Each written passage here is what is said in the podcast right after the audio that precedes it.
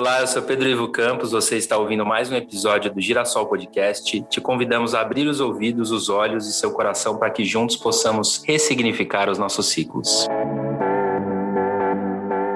Sucrilhos com açúcar, mel, ovo maltine e leite, Doritos, chocolate e pizzas. Quem se identifica? Como uma alimentação assim na infância pode te levar à vida adulta? Hoje vamos falar sobre excessos, compensações, saúde e pressões estéticas sociais. Vamos falar das muletas que carregamos da infância à vida adulta. No episódio de hoje, o nosso convidado é o André. Meu nome é André Venturini, eu tenho 30 anos, eu superei uma obesidade mórbida grau 1. Hoje eu tenho uma empresa de alimentação saudável, trabalho com crossfit crossfit, faço crossfit, faço nutrição, mas eu prometo para vocês que eu não vou só ficar falando de crossfit. Bom, seja muito bem-vindo, André. É um prazer aqui nosso em recebê-lo, em ouvir sua história. Cara, a gente trouxe uma introdução e você trouxe algo que já rebateu ali um ponto dessa introdução, mas para chegar até esse ponto que você tá hoje, eu quero saber um pouco como foi a sua vida, né? Então, quero saber, por exemplo, qual foi sua primeira memória de infância, assim? Qual é a sua primeira memória de infância? Do que, que você se lembra? Lembra de quando você era muito pequeno? Pedro, primeiro quero agradecer vocês pela oportunidade, falar que é uma grandíssima honra estar com vocês aqui. Eu escuto o podcast de vocês, admiro demais todo o trabalho que vocês têm de passar esses temas super delicados para as pessoas, para elas se sentirem acolhidas e verem que não são só elas que passam por isso. Bom, uma das primeiras lembranças que eu tenho é de quando eu era pequenininho, eu era muito magro, muito magro, e eu ia na casa dos meus avós, tanto avós maternos quanto paternos, um italiano, a outra portuguesa. Então era comida, comida, comida a todo momento. E eu era uma criança muito magrinha. Então, é, a todo momento, nossa, como ele tá magrinho, dá mais comida para ele, dá mais comida para ele, dá mais comida para ele. Então, uma grande memória que eu tenho é do quanto eu ouvia: come mais, come mais, come mais, você tá muito magrinho. É interessante saber isso. Eu acho que é bem um ditado de vó, né? Ou de, para mim, assim, me vem a memória de tia do interior, né? Que chega, come mais e você não pode recusar, que você é muito novo e comer também é muito gostoso. Mas na sua rotina, assim, quem vivia com você? Você falou das suas avós, né, principalmente. Você foi criado pelas suas avós? Elas viviam próximos a você? Como era essa sua configuração familiar, assim, na infância? Olha, apesar de eu não ter sido criado com as minhas avós, eu tinha muito uma característica, assim, que acho que o pessoal da, da nossa época falava muito de criado pela avó, porque eu era aquele menino que não podia sair na rua, então eu, eu cresci com o meu pai pai, com a minha mãe, com a minha irmã no, no mesmo prédio. Até eu sair da casa dos meus pais, a gente sempre morou no mesmo lugar. Então, eu era o menino de apartamento que até faziam piada, ah, empina pipa no ventilador. É, os meus pais sempre gostaram muito de fartura, foi sempre foi aquela coisa. O meu pai fazia compra naqueles supermercados, não vou falar o nome do supermercado aqui para não fazer merchan, mas aqueles supermercados que você compra pote gigantesco de coisa. Então, em casa, eu tenho memórias de pote de 10 quilos de doce de leite leite. Então, seria estranho se hoje em dia eu não fosse uma formiga, porque na minha casa o que mais tinha era doce. A minha irmã, ela ficou acima do peso até a oitava série, mais ou menos. Foi quando ela sofreu bullying também e acabou emagrecendo por causa de um menininho que ela gostava. O meu pai, ele era bombeiro, ele já se aposentou, que falam que foi para reserva. Então, ele sempre foi uma pessoa muito ativa. Nós morávamos na Zona Norte, eles ainda moram, também moram, mas juntos na Zona Norte, na Vila Medeiros. E o meu pai, ele ia andando até o quartel no centro. Então era uma caminhada de duas horas. Então, se ele comesse um pote de 10 quilos de doce de leite e fosse andando e voltando, andando do trabalho, não teria problema nenhum. Mas eu, como era o menino de apartamento que empinava a pipa no ventilador, para mim impactava bastante esse excesso de calorias. E a minha mãe parou de trabalhar logo que minha irmã nasceu. Minha irmã, três anos mais velha que eu. Então, ela sempre cuidou muito da gente, sempre foi muito próxima. Aquele coraçãozão de mãe do, ah, meu filho gosta disso isso, então deixa ele comer. Estão falando que ele tá muito magro, então, pô, come, aproveita e, e, seja feliz. Então era uma coisa muito ficar dentro de casa, uma oferta de comida assim, que eu, eu posso dizer irrecusável. Você trouxe isso, isso é muito interessante. Quais são os seus hábitos ali, né, no dia a dia? Porque eu, eu comecei a pensar, quando você falou do. E você já tinha falado, a gente já tinha batido um papo antes, mas quando você fala que seu pai é bombeiro, assim, causa uma explosão assim na minha cabeça, conhecendo, obviamente, toda a história. Mas, pô, seu pai levava duas horas para ir, às vezes duas horas para voltar nessa rotina dele aí de ir caminhando. Sua mãe, pelo que eu entendi, ela já ficava em casa desde o nascimento da sua irmã. Mas seu pai conseguia ser presente, assim? Como era sua família no dia a dia? Vocês, por exemplo, conseguiam. Isso é um privilégio muito grande para todas as pessoas também que eu vejo. Mas vocês conseguiam fazer refeições juntas? Como era um almoço de domingo, por exemplo? Do que, que você se lembra dessa parte da sua primeira infância? Apesar de sermos muito unidos, meu pai, acho que até os meus 13, 14 anos, ele trabalhava no quartel da Sé, então ele era bastante presente, saía cedinho, mas voltava à noite. Mas eu, eu acho que a minha família, hoje em dia, a gente tem um. É muito fácil você obter uma informação de bons hábitos, mas naquela época, praticamente 20 anos atrás, era difícil você ter uma fonte boa de informação. Então era o que a gente trazia dos pais, que meus pais trouxeram dos meus avós, que tinham um pouco menos de conhecimento ainda. Então não comíamos juntos, não comíamos na mesa, meio que cada um tinha o seu horário e sua preferência de comida, assim. Como eu falei, minha mãe sempre gostou muito de agradar a gente, então sempre tinha todo tipo de comida. Então, até os meus 16 anos mais ou menos, foram péssimos hábitos. É, refrigerante, fritura, doces, sempre tinha bastante doce. E para ajudar minha mãe cozinha absurdamente bem. Então, não era aquela coisa, ah, tem um monte de comida aí razoável. É sempre um monte de comida fenomenal. Tínhamos péssimos hábitos.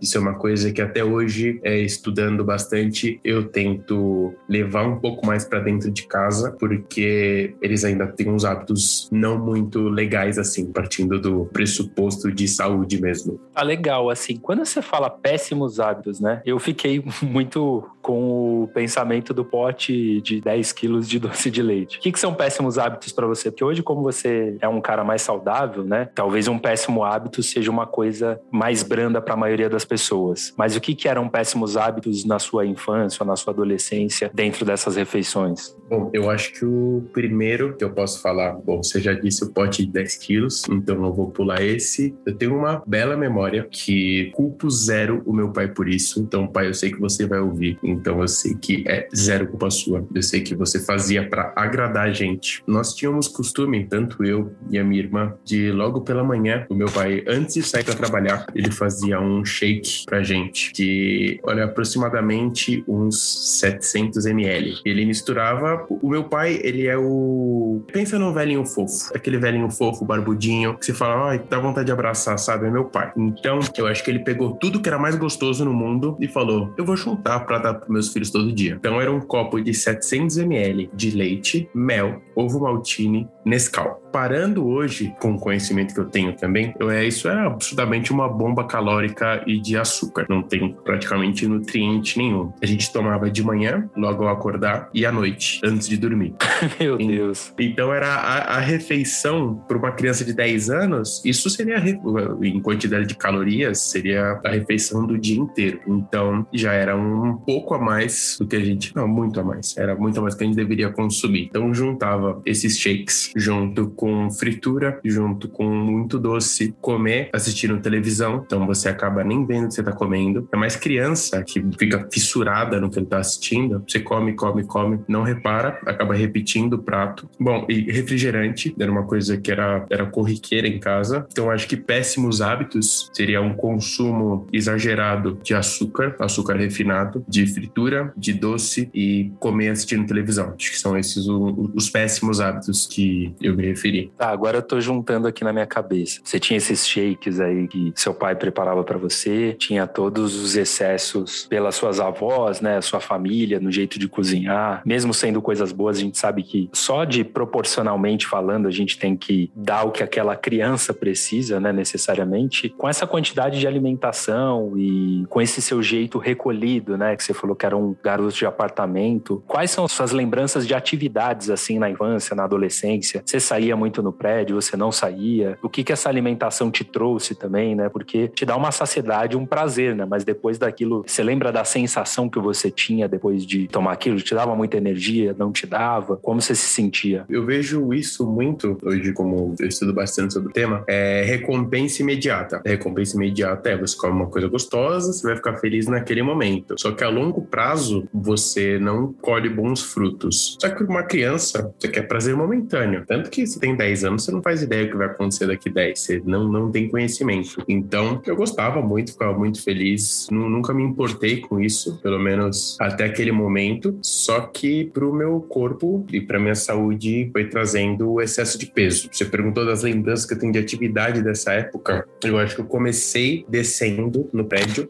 para brincar com as outras crianças, mas eu esbarrei muito com crianças cruéis, eu posso dizer para você, porque eu acho que o limite assim de você fazer brincadeiras, coisas do tipo com outras pessoas, por mais que você seja muito novo, eu acho que tem um limite. Você chegar num ponto de humilhação e de crueldade, péssimo. Então, lembranças que eu tenho dessa época de aproximadamente 10 anos era descer para jogar bola com o pessoal. Isso é uma coisa que eu já falo rindo para todo mundo, até para não deixar um clima pesado, mas quando coloco uma criança gordinha para pegar no gol no futebol, não é porque ah, é gordinho vai ocupar mais espaço, vai pegar melhor. É, muitas vezes é para chutar a bola no gordinho. Então eu tenho, eu tenho muito essa lembrança, tanto que eu, quem me conhece sabe que eu não gosto de futebol hoje em dia, mas não, não por um trauma, mas eu nunca fui muito próximo, ainda mais esse tipo de coisa me afastou muito. Então, o primeiro contato que eu tive assim, onde eu vejo que outras crianças brincavam com o outro, jogando futebol, brincando de pega-pega, até acho que essa parte do pega-pega começou a pegar para mim também, porque você correr quando você tá acima do peso, quando você já não tem um hábito, era bem difícil. Então, eu lembro muito de sentir aquela dor na barriga, de quando você respira errado, que muita gente fala, ah, dor de gordinho correndo. Era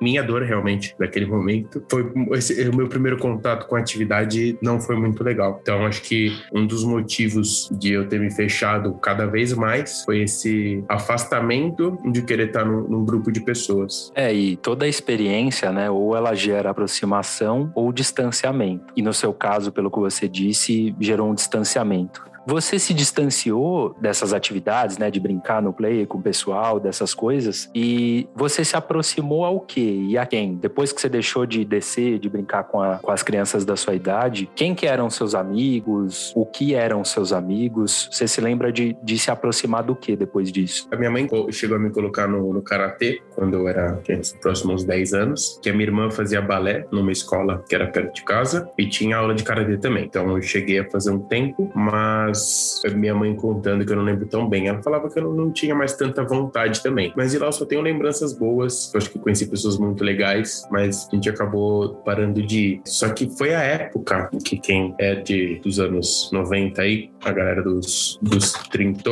vai lembrar que foi o boom do Windows 95. É, você, Millennium, que tá escutando isso, a gente usava o Windows 95 com uma conexão que chamava discada. Então a gente tinha colocava no computador a saída do telefone e conectava no modem. É um absurdo para quem nasce nos dias de hoje pensar nisso. Então eu peguei bem a época dos computadores, de quando tava um boom de internet e um boom dos videogames. Então o meu pai chegou a comprar pra gente esse primeiro Windows 95 logo que lançou e eu fiquei totalmente viciado em jogos online e em videogame. E parando hoje para pensar no, no porquê disso, eu acho que é, é muito por causa disso. Enquanto eu estava com outras pessoas, eu tinha péssimos momentos. Só que quando eu tava eu e o computador, eu e o videogame, era um momento muito legal. Não importava se eu era gordinho, não importava se eu sabia jogar bola, não importava se eu corria bem. O que importava era que eu era bom no jogo. Inclusive, um dos primeiros jogos que eu joguei é o Tibia. Algumas pessoas ainda jogam até hoje. E grandes amigos que eu fiz lá, eu tenho até hoje. Tenho alguns amigos que eu ainda converso, porque era um lugar que realmente não importa a sua aparência, não importa quem você é. Você jogando bem, você conversando com as pessoas, você desenvolve uma amizade muito legal. Então, a partir dessa época dos 12 anos, eu fui até um 16, 17, eu e jogos online. Então, assim, suas, suas lembranças das, da adolescência eram lembranças virtuais, né? Você jogava muito e, e me parece, assim, que você já sendo o garoto ali do apartamento, né, ainda adotando esse comportamento, você se distanciou ainda mais da vida social, ou você tinha uma vida social boa ainda no colégio? E como era a sua alimentação também nessa época? Você passou a se alimentar melhor? Porque à medida do que a gente vai crescendo, né, a gente também vai escolhendo mais o que a gente quer comer. Você se lembra de alguma coisa desse processo de transição em que você passou mais a escolher do que, por exemplo, seu pai fazer o shake ou sua avó oferecer aquilo? Você se lembra disso? Eu acho que a partir dos 14, 12, 14 anos, a, a criança ela começa a ter mais opção a comer por conta. Só que a gente sabe, com até uns 16 anos você não ganha seu próprio dinheiro. Então era o dinheiro dos pais para comer na cantina. Então até eu entrar no colegial, sempre foi uma alimentação de comprar coisas na cantina. Então eu lembro de comer hot dog às 10 da manhã. Parando para pensar hoje em dia é um absurdo. Comparando com o, o shake de ovo maltine, mel e Nescau também é, não sei qual deles seria pior, mas eu acho que uma coisa que é muito difícil você querer ensinar o seu filho a comer algum certos tipos de alimentos se você não dá o exemplo dentro de casa. Então, por mais que pudessem ter algumas outras opções, eu desde pequeno comia salgadinho, comia besteira, tomava refrigerante. Então, na escola, que ainda que eu podia escolher o que eu ia comprar, é óbvio que eu escolhi uma coisa muito mais palatável assim. Então, até os meus 16 anos, eu comia muito mal, muito mal. E o muito mal é a mesma coisa, refrigerante, açúcar refinado, muita farinha branca. Então, hot dog de manhã, esse shake à noite de manhã, não tinha como ter um, um resultado que não fosse o ganho de peso. E a partir uns 16 anos mais ou menos foi quando a, a minha mãe começou a se preocupar que eu estava bem acima do peso. Então ela começou a olhar bastante para isso. Mas até os 16 foi só ladeira abaixo. É interessante você falar isso, né? Que realmente, quando é, são as nossas escolhas e a gente tem uma educação, é, esse exemplo que você trouxe, de comer somente as coisas que são hipercalóricas, com açúcar refinado, com muita farinha branca, seria muito, assim, muito louco se você escolhesse outra coisa, né? E você falou cantina de colégio, eu lembrei, cara, não tinha nada saudável assim, sei lá, acho que nem água vendia, porque era tudo o que era rápido e gostoso, assim, pro paladar viciante viciante, né? Eu digo, não é gostoso, né? Viciante pro paladar ali infantil, adolescente. E nesse momento, como você se sentia no colégio, assim? Sua mãe é, mostrou uma preocupação. No colégio, você tinha amigos? Você ficava preocupado com mais alguma coisa? O que, que você lembra disso, assim? Até a oitava série, eu sempre tive... Eu estudei na mesma escola da sexta. Na verdade, um caso que eu lembrei da sexta série. Eu estudei em uma escola por um mês, porque eu era uma pessoa absolutamente tranquila, só que por um motivo de bullying, onde eu acabei me estressando com o menino e risquei o braço dele com a lapiseira. Então já comecei não, não muito legal, porque ele ficava me chamando de gordo, gordo, gordo, gordo, sem um motivo aparente, só para aparecer para os outros. Então, teve um dia que eu dei um, risquei o braço do menino e acabei indo para a diretoria. E esse menino tinha um outro amigo que não sei nem como definir, mas ele me ameaçou de morte na escola. O pai desse menino estava preso, então virou uma coisa meio o filho do coronel da PM com o filho do moço preso que ameaçou outro menino de morte. Então, meus pais foram para a escola, conversaram lá e eu acabei saindo. Então, foi uma briga que começou por um bullying de criança, mas acabou tomando uma proporção bizarra. E na sexta série, eu fui para uma outra escola, que eu fiquei lá da sexta e oitava, que ela só ia até oitava, e lá tinham alguns conhecidos. Então, filhas de amigas da minha mãe, pessoas que conheciam a minha irmã. Então, foram, foram três anos bem tranquilos. Era uma escola um pouco menor, então eu nunca tive problema com isso que tenha tomado essa proporção. É, acontecia uma outra zoeirinha, mas posso dizer que era uma coisa até tranquila, era uma coisa de, de criança brincando mesmo. Não beirava a humilhação em nenhum momento. Só que nessa época, acho que foi quando pegou bastante na oitava série, que foi a época que o pessoal começava de namorinho, né? Então, tinha o um menininho popular da escola, que era o menininho mais atlético, o menininho que jogava bola. Foi bem aquela coisa de, de high school musical da vida. Era o menininho destaque. Eu era totalmente o oposto, porque até hoje, qualquer esporte que tem uma bola, esquece. Pode ser ping-pong e boliche, que sou só eu. Eu sou, a, sou péssimo. Então, eu, eu me via muito distante do que era um, o ideal, assim, que a gente vê que hoje, parando para pensar, é o padrão de beleza imposto pela sociedade. A pessoa magrinha, a pessoa atlética, o menininho do olho claro, loirinho. Então eu nunca tive uma. Nunca fui famosinho com as meninas. Então era uma época que o pessoal começava de namorinho e eu sempre acabava ficando como o amigo. Eu comecei a olhar um pouco, apesar de achar, ah, não me incomoda tanto, porque se incomodava muito, porque você se vê num ponto de não ser escolhido. Eu acho que isso é muito doloroso em vários, vários pontos da vida. Então, apesar de eu não sofrer diretamente por apontarem o dedo para mim, eu sofria nesse quesito de não ser escolhido. Isso posso dizer que doía bastante. Você falou assim de situações de não ser escolhido, né? Eu, eu ia até entrar nisso também, e aí você, você trouxe essas memórias assim. Você se lembra assim de alguma situação que te provocou um desconforto? Porque eu sinto assim que quando você não é escolhido também, você passa a não se colocar mais à disposição, né? Então, às vezes você pode ter se distanciado do futebol porque você não era escolhido, e aí você deixa de ir e passa a ficar distante. Em relação a, a essa idade também, existe muito a idade de começar a namorar, de começar a sair pra festa. Eu lembro agora, você falou pro pessoal de internet de escada, né? Eu lembro, por exemplo, também que eu ia para muita matinê quando eu tinha essa idade, 13, 14, 15 anos. Como era a sua vida social assim? Mesmo sendo amigo, você ia a algum evento, você participava das coisas, como ou te excluíam também?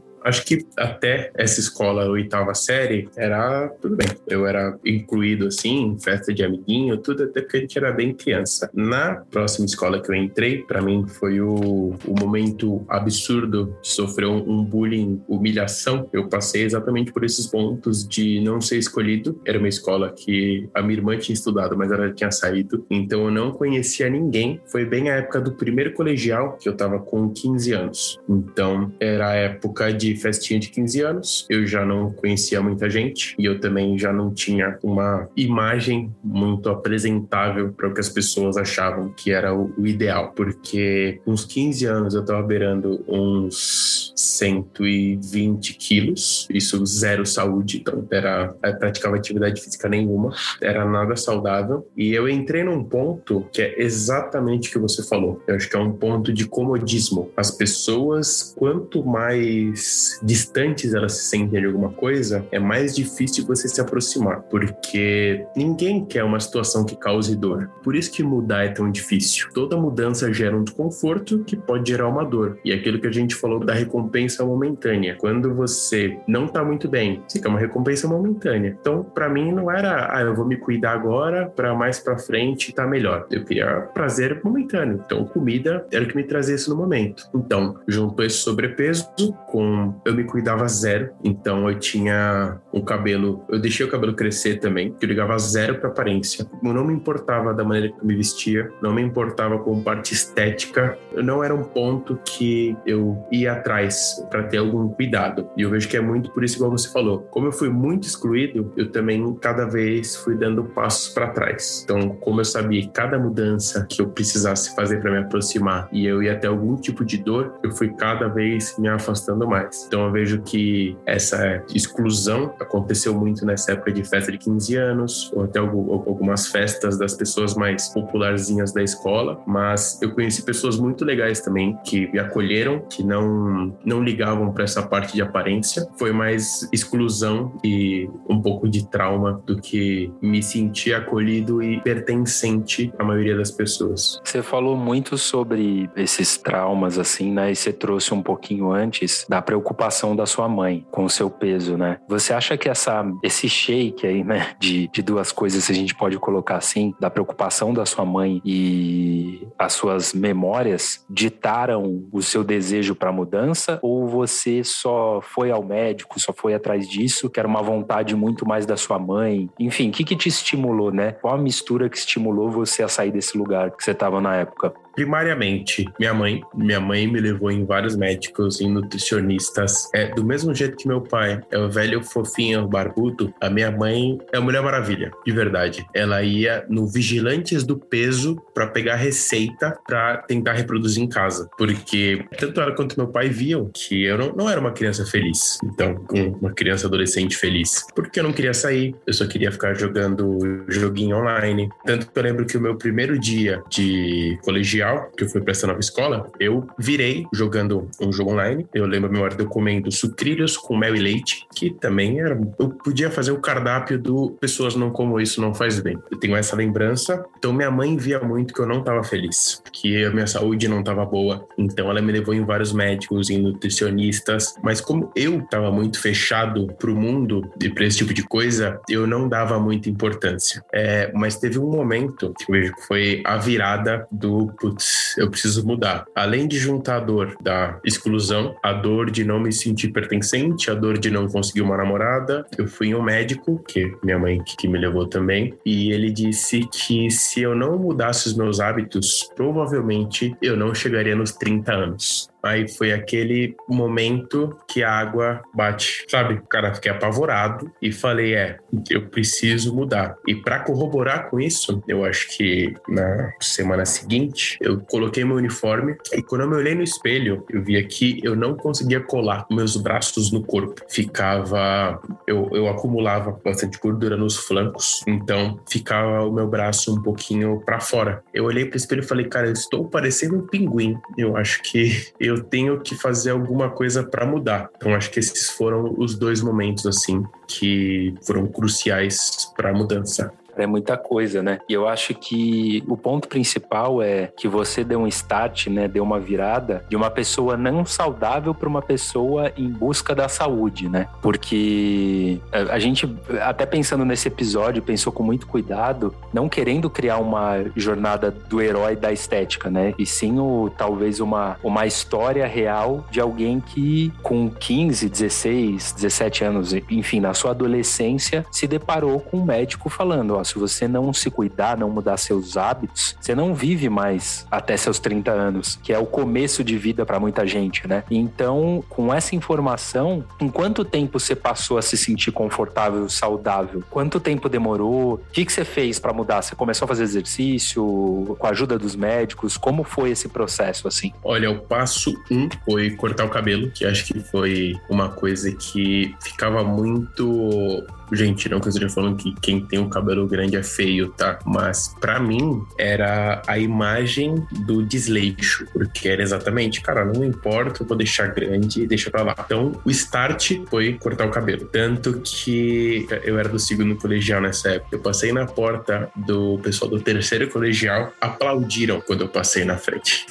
O pessoal falou: Meu Deus do céu, esse cabelo tá horrível. Então, quando eu cortei, foi uma, uma revolução assim na, na minha vida e eu vejo que para quem acompanhava também. Então, cortei o cabelo, eu comecei a ir atrás de algum esporte que eu gostasse porque minhas primeiras experiências foram academia e eu fazia duas horas de esteira direto. Então, gente, me perdoe quem gosta de esteira, mas duas horas, ainda mais tantos anos atrás, você não tinha um smartphone bom, você não tinha acesso à música fácil. Então, tive uma grande amiga, a Mari, que ela fazia comigo também. Ela foi essencial para esse momento, porque a gente fazia junto, a gente estava em busca de emagrecimento junto. Então, acho que foi aí também que eu vi que ter pessoas que estão procurando a mesma coisa são absurdamente importantes. Cortei o cabelo, comecei a me preocupar mais com a parte de saúde dentro de uma atividade física, mas aí foi um leve erro que eu cometi na época, porque, como eu falei, nessa época também a gente não tinha tanta informação para ir atrás, mas eu decidi fazer as dietas que eu achava na internet. Então, até o meu cunhado me lembrou esses dias que eu já cheguei a fazer a dieta do tomate. Eu fiquei cinco dias só comendo tomate. E aí falaram: ah, tem que comer proteína também. Eu comecei a comer tomate e filé de frango. Ah, mas sal faz mal. Então era tomate, filé de frango, sem sal. Então, se você colocar um filé de frango e um tomate num prato hoje, eu não vou comer. Eu não vou comer. Que eu vou falar: não, não, não, não, não, já deu. Foi um ano comendo isso, não vou. E daí eu fui gostando mais de atividade física, porque eu fui vendo mais o resultado no meu corpo. Então, não, não foi uma coisa tão rápida assim, porque eu tava beirando uns 130 quilos. O começo é um pouco mais rápido, ainda mais para quem não tem é, o hábito de se alimentar bem, o hábito de atividade física, porque acaba tendo um choque pro corpo. Então, acho que os primeiros 20 quilos vieram em uns seis meses mais ou menos. E de lá para frente, comecei a fazer boxe, que foi uma coisa também que foi absurdamente decisiva. E foi o primeiro momento do esporte coletivo. Como eu falei, pô, ter pessoas alinhadas ao seu objetivo é importante. O boxe, para mim, fez uma diferença absurda. Do boxe, boxe e musculação, tentei algumas outras lutas, e dali para frente, que eu vejo que foi dos 17 pros 18, assim, não parei mais.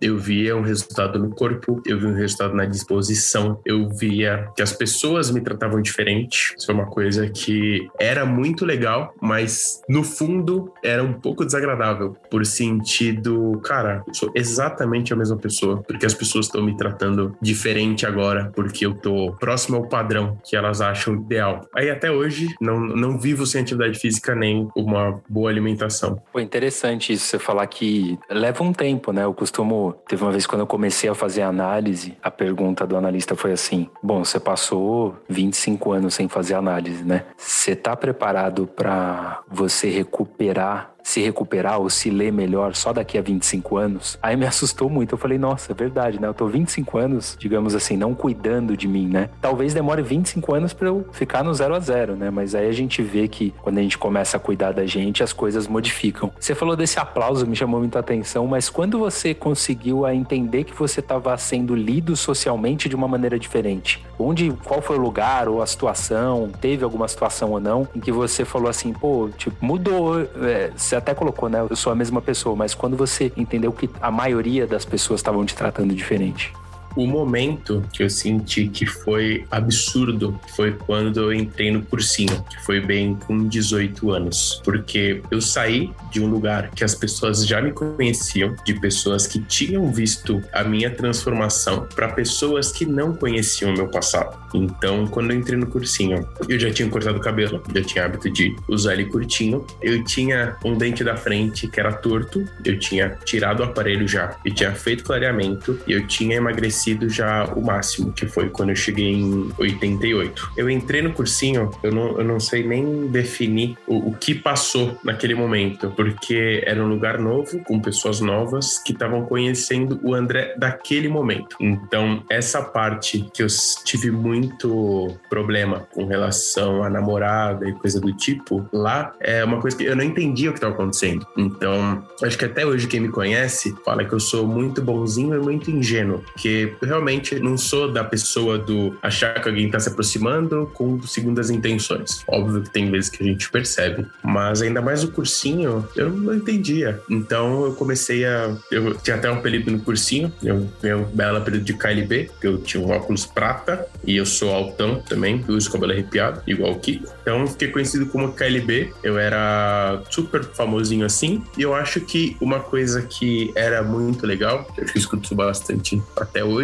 é que eu sempre tratei as pessoas muito bem. Então, independente de quem seja, independente de aparência, eu sempre tratei todo mundo bem, porque eu, eu já estive do outro lado. Então, quem me conhece hoje e falam, ah, você deve ser o termo que as pessoas usam bastante, ah, você deve ser o macho escroto, macho top escroto. A pessoa conversa 10 minutos comigo e vê que não é assim. Porque eu já tive do outro lado, eu já sofri por aparência. Então, todas as pessoas têm que ser tratadas da mesma maneira. As pessoas por dentro e por fora também, todas são maravilhosas. Então, a gente tem que parar com isso de ter, ter esse parâmetro de beleza do, ah, essa pessoa tem que ser tratada melhor, essa pessoa tem que ser menos, porque é horrível. Só sabe isso quem sofre na pele. É, eu acho que muitas coisas, não só relação com peso e aparência, muitas pessoas falam: Ah, eu entendo que você passa. Eu acho que é aquele famoso local de fala. Ninguém vai conseguir conversar comigo sobre isso que não passou por isso. Ah, mas eu sei como é. Cara, se é uma coisa que você não viveu, se é uma coisa que você não sentiu na pele, você não sabe. Então, mais uma vez, foi um momento que eu, eu senti muito legal. Eu era um, ou termo que banalizou um pouco, privilegiado, mas doía um pouco, porque é, era desagradável. Então, ah, porra, vou ser mais bem tratado porque tô mais bonitinho, tô mais atlético. É uma coisa chata. Isso é uma coisa que eu comecei a perceber mesmo quando eu entrei no cursinho. É muito interessante você ter colocado tudo isso, porque realmente perceber que as pessoas estão te tratando de uma maneira diferente, de um jeito diferente por isso, sem conhecer a sua essência, a sua história, né? Além do que a beleza é subjetiva, né? E à medida que a gente vai conhecendo mais as pessoas, ou elas se aproximam ou se distanciam da gente, né? Porque tem muita relação com o que a gente quer, ou com o que a gente admira, com o que a gente acha bonito. Mas depois do cursinho, isso eu acho que eu não posso deixar de perguntar, talvez você não fosse falar espontaneamente, teve um outro caso que aconteceu que eu acho que é um. Eu esqueci o termo em inglês, que é quando tem uma grande surpresa, uma grande reviravolta dentro da sua história. Você passou a ser um cara lido muito bonito. Tanto é que eu, eu te conheci nessa fase mais atlética, não te conheci no passado. Sempre te admirei como pessoa, porque eu sempre te achei um cara muito alto astral, muito verdadeiro, muito. Até essa ingenuidade mesmo. Te acho tipo um meninão, assim, sabe? Mas quando você vai trocar uma ideia profunda, você sabe que tem muita coisa aí dentro. O que, que aconteceu na sua vida aí que foi um, um ponto interessante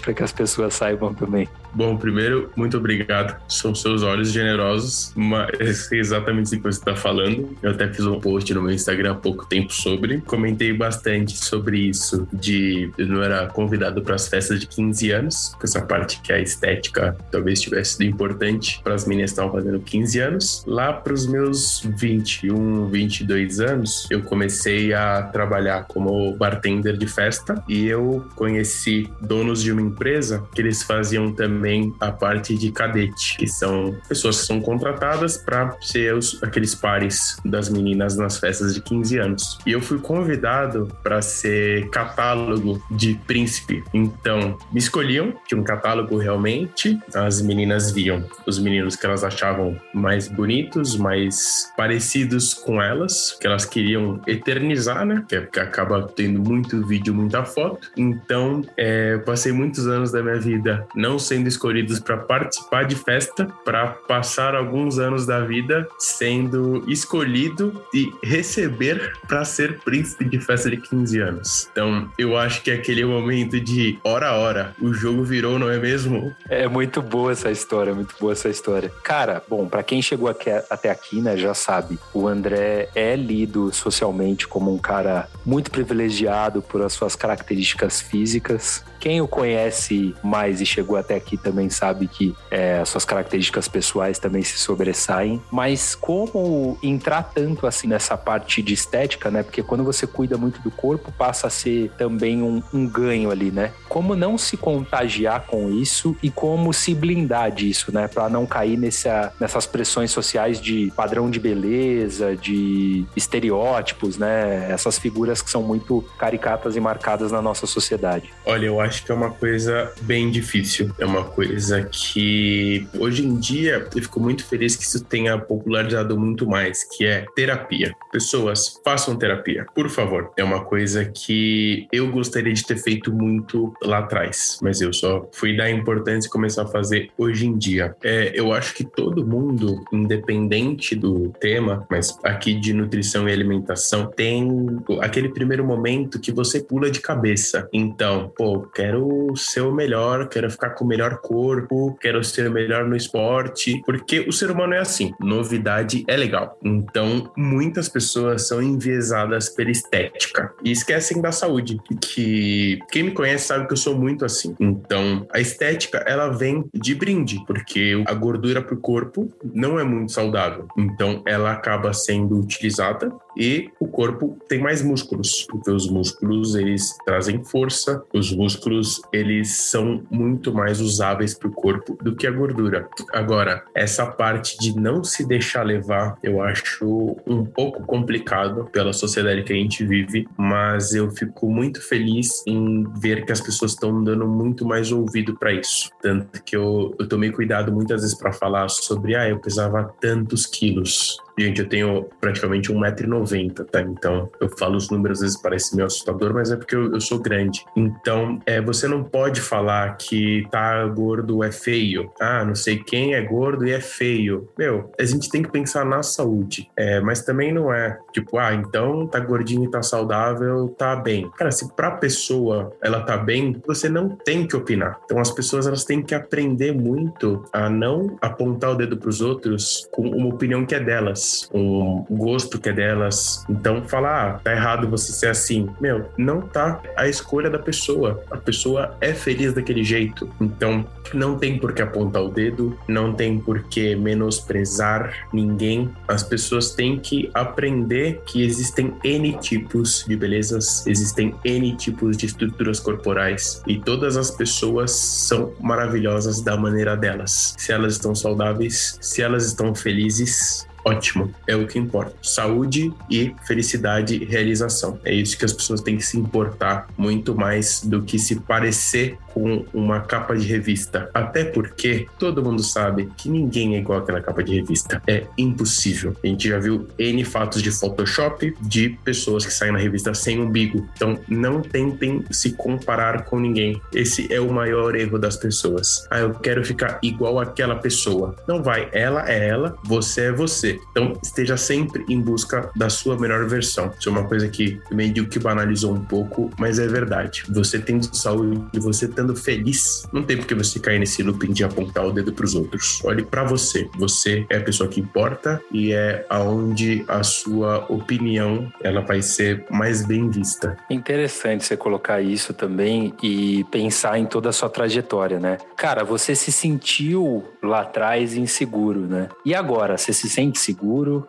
Essa é uma pergunta muito de responder. A gente está passando por tempos muito incertos. Mas André para o André, eu sinto que, mais uma vez, eu fui privilegiado nessa parte de lidar com um problema que eu tive de uma maneira que eu falo de tudo isso dando risada. Eu não tenho trauma de pegar e não gostar de pessoas que eu passei nesse período, que chegaram à parte da humilhação. Eu lido muito isso com com muito bom humor. Então, nessa parte de quem eu sou hoje, eu me sinto uma pessoa muito segura. Mas eu me sinto uma pessoa muito segura porque eu parei de me importar, parei de dar um peso grande para o que as outras pessoas acham. Então, eu tô feliz comigo. Eu gosto, eu olho pro espelho, eu fico feliz, eu vejo, acompanho sempre meus marcadores de saúde tão ótimos. Então, eu tô fazendo da minha vida o que eu sempre quis fazer. Então, eu me sinto sinto uma pessoa muito segura porque eu tô bem comigo mesmo. Eu não preciso de aprovação de ninguém. Eu, por muito tempo, eu sinto que eu busquei isso. Eu já tentei emagrecer para os outros, já tentei ficar bonito para os outros.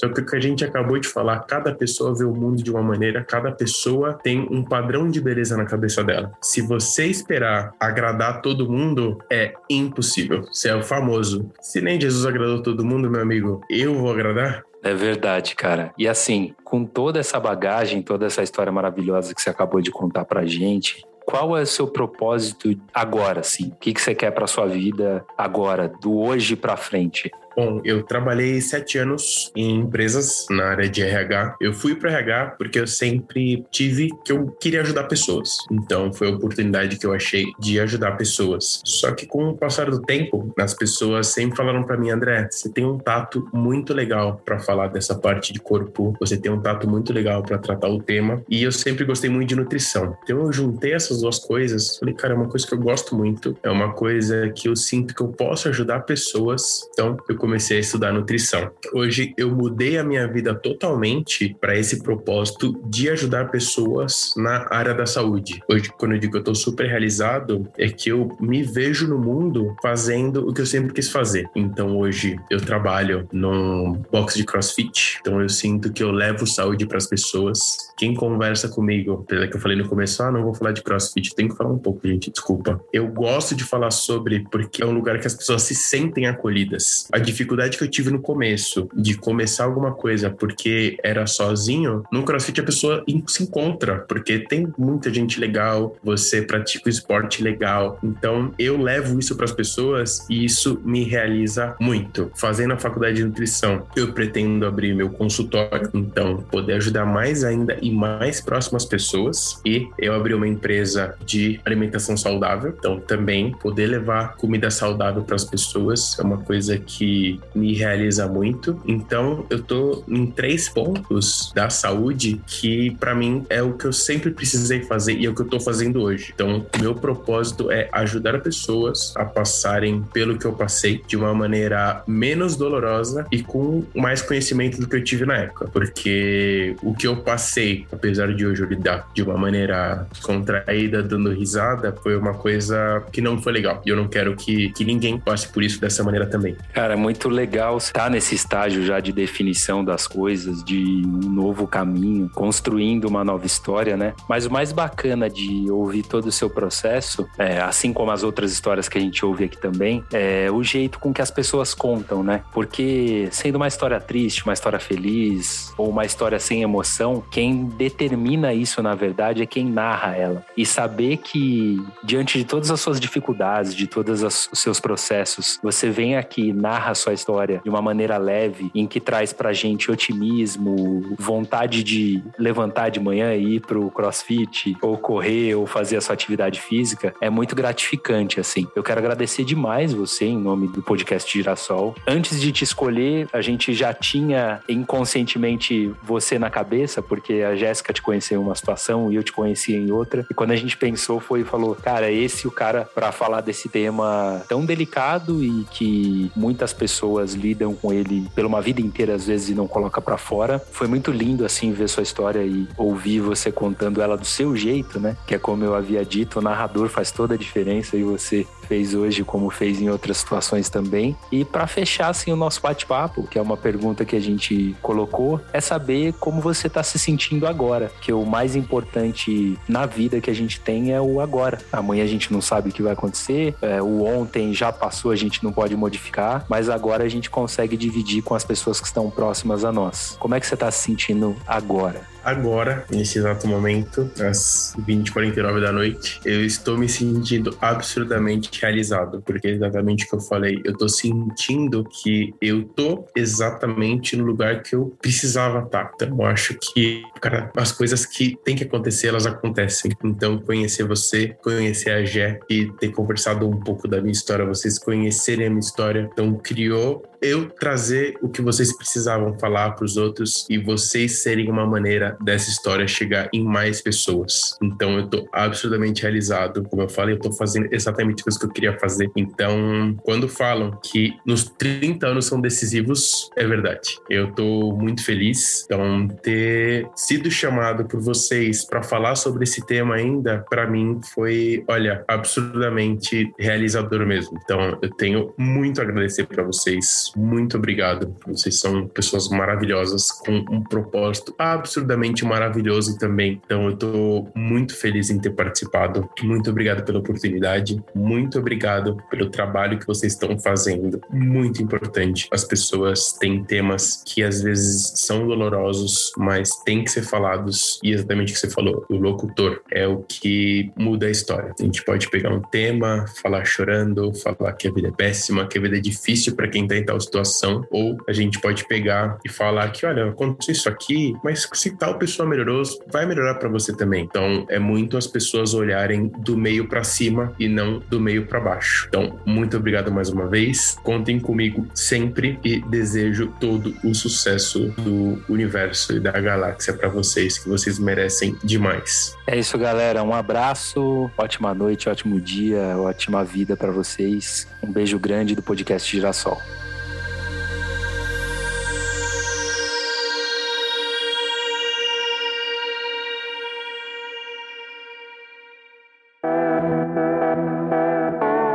Recebemos doações de 58 pessoas que acreditaram na missão desse projeto e nos ajudaram a torná-lo possível. Bárbara Tapchuri, Gabriela Marugã, Stephanie Rigo, Juliana Pereira, Diego Santana, Mirela Fernandes, Adriano Machado, Bete Araújo, Suelen Belício, Isabela Reis, Letícia Canha, Larissa Guimarães, Mariana Espina, Luiz Fernando Caldeira, Márcia Gonçalves, Margarete Gonçalves, Nayara Ramos, Sidney de Souza Lima, Alcione Gonçalves, Guilherme Pires, Viviane Alves Martins, Lucas Delion, Sandra Gonçalves, Roberta Melo, Fernanda Pia Guilherme Adi, Breno Dalberto, Leandro de Caldas, Lucas Azevedo Serrão, André Machado, Stefano Piato Clerici, Érica M. Tanaka, Janira Rodrigues, Camila da Silva Souza, Talita Catalani, Ivan da Silva, Ana Carolina Moreira,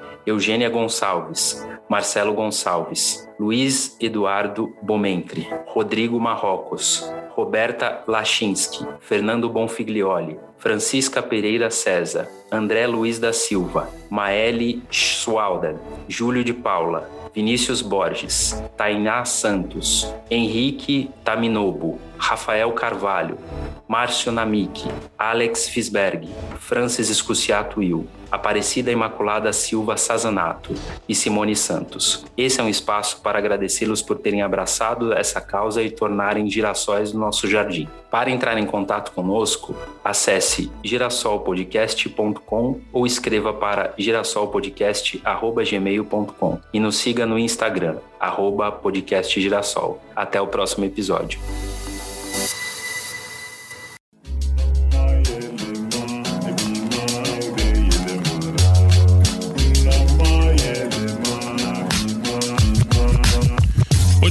Podcast editado por Voz Ativa Produções.